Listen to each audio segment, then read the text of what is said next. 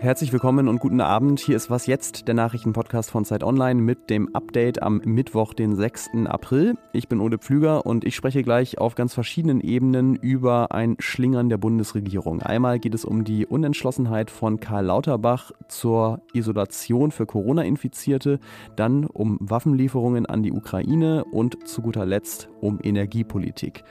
Redaktionsschluss für diesen Podcast ist 16 Uhr. Diesen O-Ton hier von Bundesgesundheitsminister Karl Lauterbach, den haben wir Ihnen genau vor 24 Stunden schon mal vorgespielt. Dass also die Isolation und die also Quarantäne nur erfolgen sollen auf der Grundlage einer dringenden Empfehlung, somit auf der Grundlage von Freiwilligkeit. Corona-Infizierte sollten ab dem 1. Mai weiter in Isolation, sie müssen es aber nicht. Das hatte er da angekündigt. Die Sache ist nur, das stimmt inzwischen nicht mehr. Lauterbach hat sich über Nacht anders entschieden, seinen Vorschlag zurückgezogen und dazu heute auch eine Pressekonferenz gegeben. Die Isolationspflicht nach Corona-Infektion zu beenden und die Anordnung durch die Gesundheitsämter aufzuheben, war ein Fehler oder wäre ein Fehler geworden, wenn wir das beschlossen hätten. Ich habe den Vorschlag daher zurückgezogen, weil damit der völlig falsche Eindruck entstanden wäre, die Pandemie sei entweder beendet oder das Virus sei deutlich harmloser geworden, als es in der Vergangenheit angenommen wurde. Offenbar, so hat er es zumindest begründet, war die Kritik aus der Öffentlichkeit, aber auch aus dem Expertinnenrat der Bundesregierung zu groß. Und man muss Lauterbach zugestehen, er hat etwas getan, was in der Politik nicht immer üblich ist. Er hat einen Fehler eingestanden. Es war ein Fehler, für den ich auch persönlich verantwortlich bin. Das war eine Fehleinschätzung. Und er hat sogar gesagt, dass es sein persönlicher Fehler war.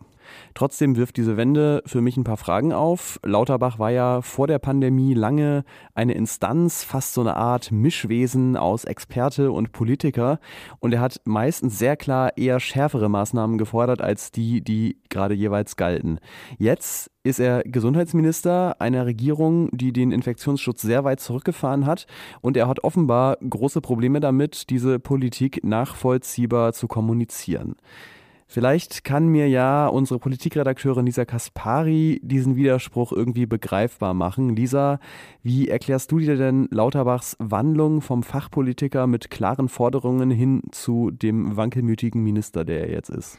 Hallo Ole, ja, das hat, glaube ich, einfach mit dem Amt zu tun. Ähm, Karl Lauterbach ist jetzt mit sehr vielen verschiedenen Interessen konfrontiert. Also konkret bei der Isolation ging es ja wohl darum, dass die Gesundheitsämter ihn darum gebeten haben, die abzuschaffen, weil sie schon heute die Isolation nicht mehr kontrollieren können. Und äh, so ist es eben auch bei anderen pandemiepolitischen Entscheidungen. Da muss er Rücksicht nehmen auf den Koalitionspartner FDP. Er hat ja am Wochenende gesagt, er selbst hätte sich gewünscht, dass die Maskenpflicht noch etwas länger gilt. Das heißt, es ist natürlich einfach, als Fachpolitiker Studien zu lesen und aus diesen Studien Forderungen abzuhalten. Als Minister muss er ganz verschiedene Menschen und Interessen ähm, miteinander verbinden und das gelingt ihm im Moment eben nicht ganz so gut. Ist das denn eine Sache, die nur Lauterbach betrifft? Ähm, ich meine, mit der FDP koalieren alle Ministerinnen und Minister, die nicht in der FDP sind. Also ähm, siehst du so eine generelle Unentschlossenheit in der Regierung aktuell? Nee, ich würde das so nicht sagen. Ich glaube, es gibt neuralgische Punkte, wo die Koalitionspartner einfach sehr unterschiedlicher Meinung sind.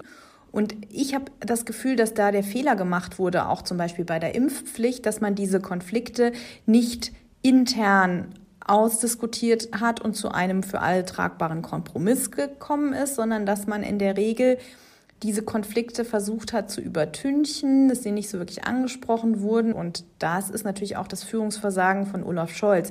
Der hat natürlich mit dem Krieg in der Ukraine ganz andere Baustellen im Moment. Und trotzdem, glaube ich, muss die Regierung aufpassen, dass ihr beim Thema Corona da nicht äh, die Kontrolle entgleitet, weil die Bürger eben auch zunehmend Maßnahmen müde sind ähm, und trotzdem niemand weiß, wie die Pandemie weitergeht.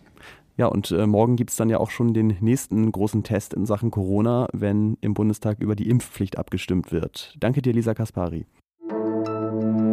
Die letzte Antwort zum Thema Führungsschwäche führt natürlich direkt zum Bundeskanzler, zu Olaf Scholz von der SPD, der sich zuletzt mit öffentlichen Aussagen wieder eher zurückgehalten hat, wie es ja so seine Art ist.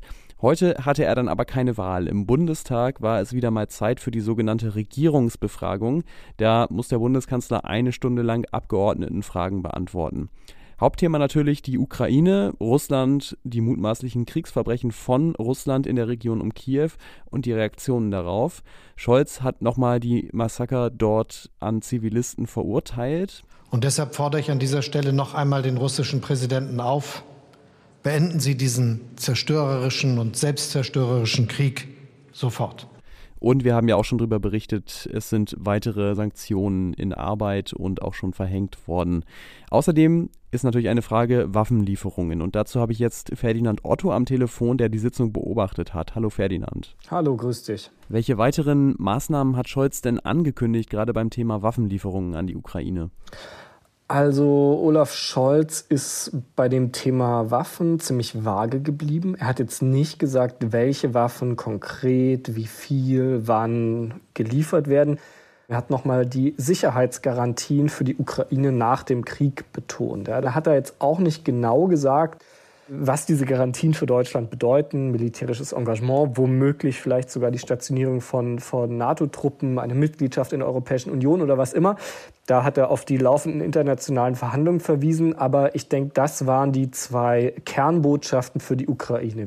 Nochmal zurück zur Befragung, von der ich vorhin gesprochen habe. Was waren denn die schärfsten Kritikpunkte der Opposition an Scholz und wie hat er darauf reagiert? Also der schärfste Kritikpunkt kam mit Sicherheit aus der Union, die versucht haben, Olaf Scholz bei diesem ganzen Thema Waffenlieferungen darauf festzunageln, auf der öffentlichen Kritik, die ja immer mal wieder vorgetragen wird, durchgestochen wird, vor allem von Seite der Ukraine.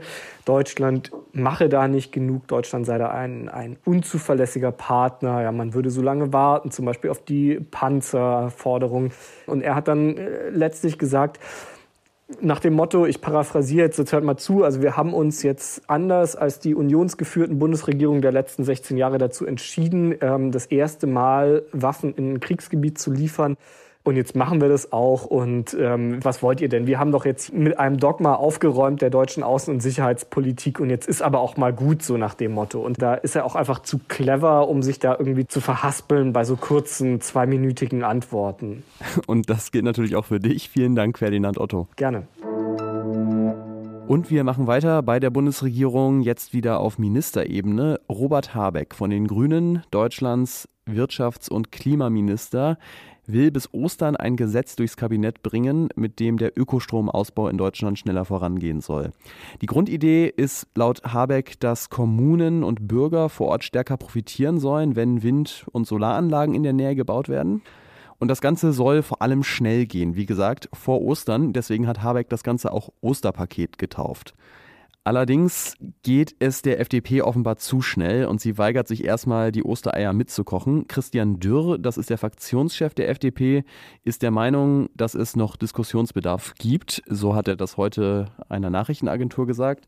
Unter anderem hält er es für unrealistisch, mit diesem Paket Deutschland bis 2035 klimaneutral mit Strom zu versorgen. Das ist eigentlich das Ziel. Und er schlägt deswegen vor, ein seiner Meinung nach realistischeres Ziel zu wählen, sprich Klimaneutralität erst später. Was noch? Meistens interessiert das nicht besonders viele Leute, wenn sich Person XY Aktien gekauft hat. Im Fall von Elon Musk und Twitter ist das aber anders. Musk hat sich, wie es sich als reichster Mensch der Welt gehört, gleich 73,5 Millionen Aktien von Twitter gesichert und ist jetzt mit 9,2 Prozent damit der größte Anteilseigner. Das schürt natürlich Spekulationen darüber, was er mit Twitter genau vorhat. Er hat schon mal angedeutet, dass er die Meinungsfreiheit auf Twitter stärken will, was auch immer das heißt, und dass er eine Bearbeitungsfunktion für Tweets interessant fände, woran Twitter allerdings ohnehin schon arbeitet. Was auch immer da kommt, zu Musks sonstigen unternehmerischen Aktivitäten passt es, glaube ich, ganz gut, denn wer in einem Tesla mit Autopilot sitzt, hat natürlich wesentlich mehr Zeit am Handy rumzuhängen. Das war heute eine sehr innenpolitisch geprägte Sendung. Morgen früh schauen wir aber natürlich wieder in die Ukraine. Meine Kollegen Till Schwarze und Michael Thumann sprechen dann darüber, wie es jetzt weitergeht, nachdem Russland seinen Krieg ja vor allem auf die Ostukraine konzentriert. Mails können Sie wie immer schicken an wasjetzt.zeit.de. Ich bin Ole Pflüger. Bis dann.